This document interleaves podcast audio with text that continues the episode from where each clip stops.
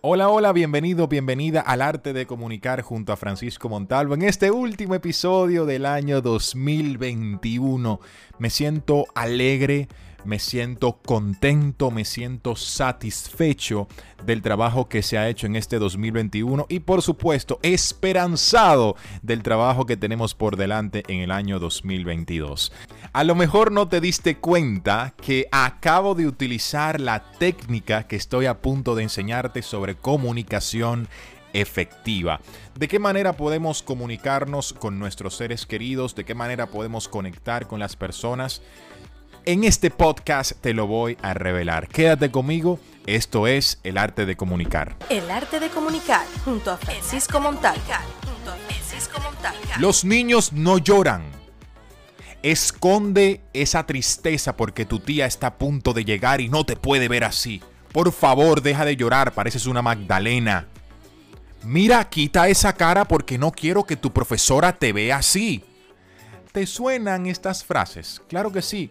Desde muy pequeños nos invitan a esconder lo que sentimos. Y eso lleva a que en la adultez nuestro lenguaje cambie y no sepamos expresar las emociones. ¿Qué logra esto? Que la otra persona realmente no comprenda cómo te estás sintiendo. Porque si no se lo dices, evidentemente no podrá conectar con la emoción específica. Por ejemplo, es muy común decir, siento que estás cambiando mucho conmigo siento que no eres la misma persona. O peor aún, recuerdo que leí un libro de comunicación efectiva de una mujer que decía, siento que estoy viviendo con una pared. Mi esposo no proyecta sus emociones. Fíjate que todas estas frases no tienen que ver con los sentimientos específicos, sino tienen que ver con la otra persona. Siento que estás cambiando conmigo, siento que estás siendo egoísta, siento que no me estás prestando la misma atención y todo está enfocado en el otro. Sin embargo, hay sentimientos subyacentes que debemos comenzar a mostrar o a verbalizar para que la otra persona realmente nos entienda. Por ejemplo, no es lo mismo decir, mira, siento que estás cambiando conmigo, a decir, me siento triste cuando no me abrazas por las noches. Por ejemplo, estoy tomando algo específico que me hace sentir triste y estoy verbalizando la emoción. De esa manera la otra persona me va a entender mucho mejor.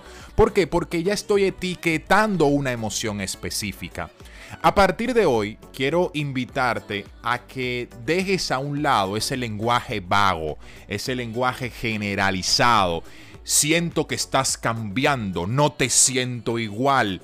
Siento que eres una persona distinta, siento que estoy viviendo con una pared y mejor cámbialo por me siento triste e incómodo cuando no expresas tus sentimientos. Ya ahí estoy etiquetando una emoción, cómo me siento, y un comportamiento específico. Ya la persona puede tener una idea más clara de lo que me está pasando y por ende lo puede trabajar. Esto lo puedes utilizar perfectamente en el ambiente laboral y en el personal. Hay personas que se sienten asustadas, que tienen miedo de expresar sus emociones en el trabajo porque piensan que las otras personas pueden utilizar esas emociones en su contra y es todo lo contrario. Cuando expreso una emoción específica, y un comportamiento específico, estoy ayudando a que mis interacciones sean más exitosas. Esto es debido a que la otra persona ya sabe específicamente cómo me siento y conocen específicamente el comportamiento que detona esa emoción.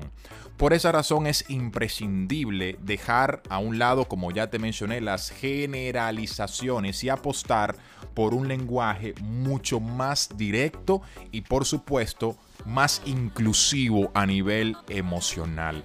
A partir de hoy te recomiendo que hables de tus emociones, de cómo te sientes.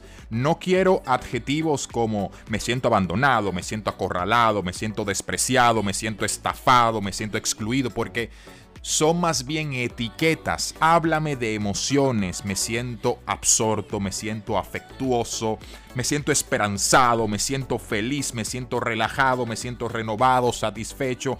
O por el contrario, desesperanzado, me siento desgraciado, me siento agobiado, me siento agotado, me siento molesto, me siento melancólico.